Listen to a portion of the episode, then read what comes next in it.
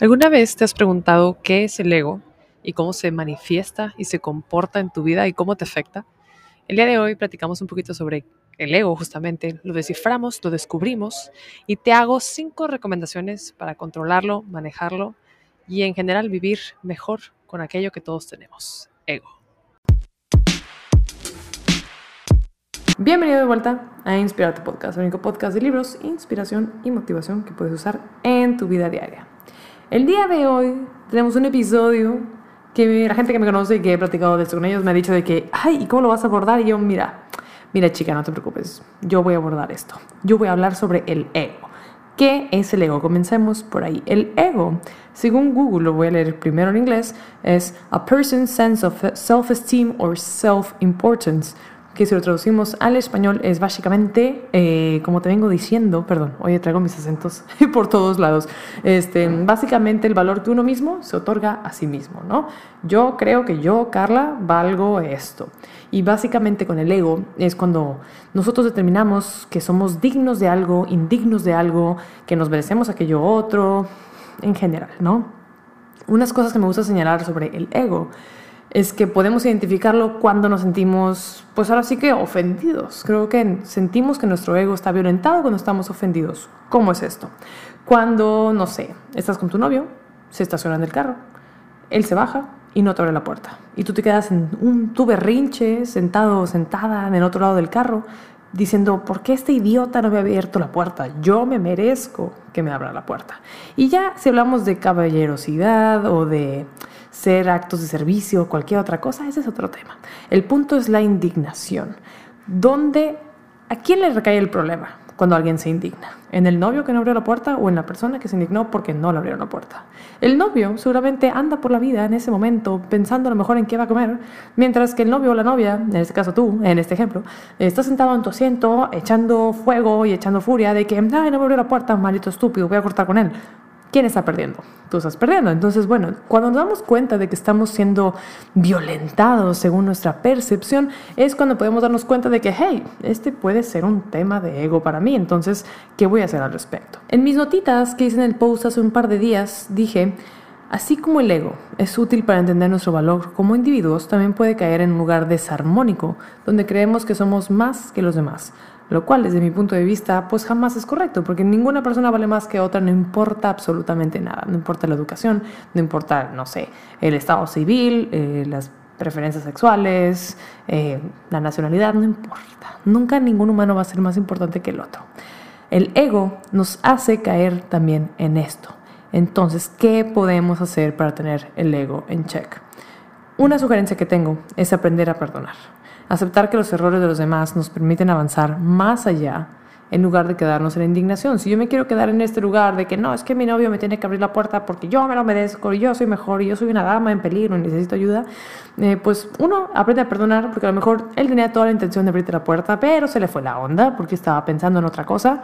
Segundo, eh, dentro de este mismo primer consejo, es comunícate. Si tú quieres que haga una persona algo por ti, o es algo que tú apreciarías, o es algo que tiene valor, pues, hey, comunicación, la comunicación no es todo, así que comunícate y aprende a perdonar, porque no todo el mundo está todo el tiempo pensando en ti, sorprendentemente.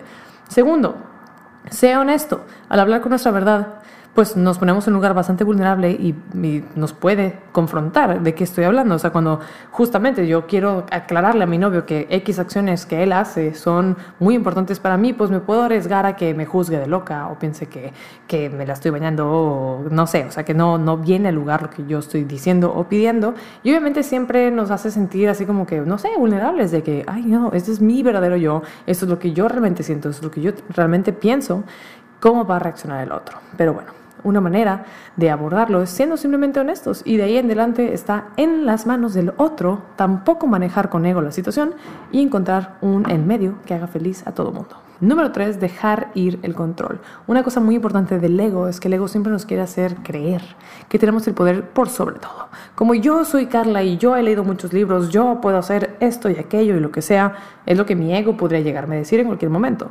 Pero cuando llego a una situación en la cual no conozco tanto del tema y que digo de que, oh, bueno, sí conozco, pero hay personas que conocen más del tema que yo, yo me desprendo de mi ego, de, me desprendo del control de que, bueno, en esta conversación no necesariamente yo voy a tener la razón o no necesariamente yo voy a ser el Macías que venga a aclararle las cosas a todo el mundo. Es de que yo también puedo aprender, yo también puedo cambiar de opinión. Entonces estoy dejando ese control fuera de mí y aceptando que yo no soy todopoderoso. Número cuatro, disfrutar del silencio. Siento yo que gran parte del ego recae en cuando nos llenamos de trabajo, de personas, de proyectos, de series, de películas. Muchas veces cuando tenemos nuestra mente así de que no, es que yo soy increíble y yo me merezco todo, muchas veces ni siquiera nos sentamos un minuto en silencio para entender cómo nos sentimos, de que a lo mejor toda esta, esta agresividad que yo demuestro hacia otras personas eh, porque me han faltado el respeto y no han hecho lo que yo me merezco, muchas veces es simplemente por una desconexión con uno mismo. Entonces, ¿qué podemos hacer? Disfrutar del silencio. No todo el tiempo tienes que estar viendo a un amigo, este, en una fiesta, viendo películas, estando en el cine, eh, X, o sea, busca tiempo para estar por tu cuenta ya sea con la meditación, haciendo yoga o simplemente sentado en un parque viendo pajaritos y arbolitos bonitos, eh, puedes encontrar maneras de estar más en contacto contigo mismo, contigo misma y entender de que, ay, bueno, todos estos sentimientos, todas estas emociones, toda esta situación que yo tengo en este momento en mi interior, es por esta carencia o por esto que me pasó o por esta persona que me dijo aquello otro. Y no significa que nada más por sentarte en silencio vas a quitarte el ego de manera mágica, pero sí te va a dar muchas herramientas con las cuales trabajar contigo mismo.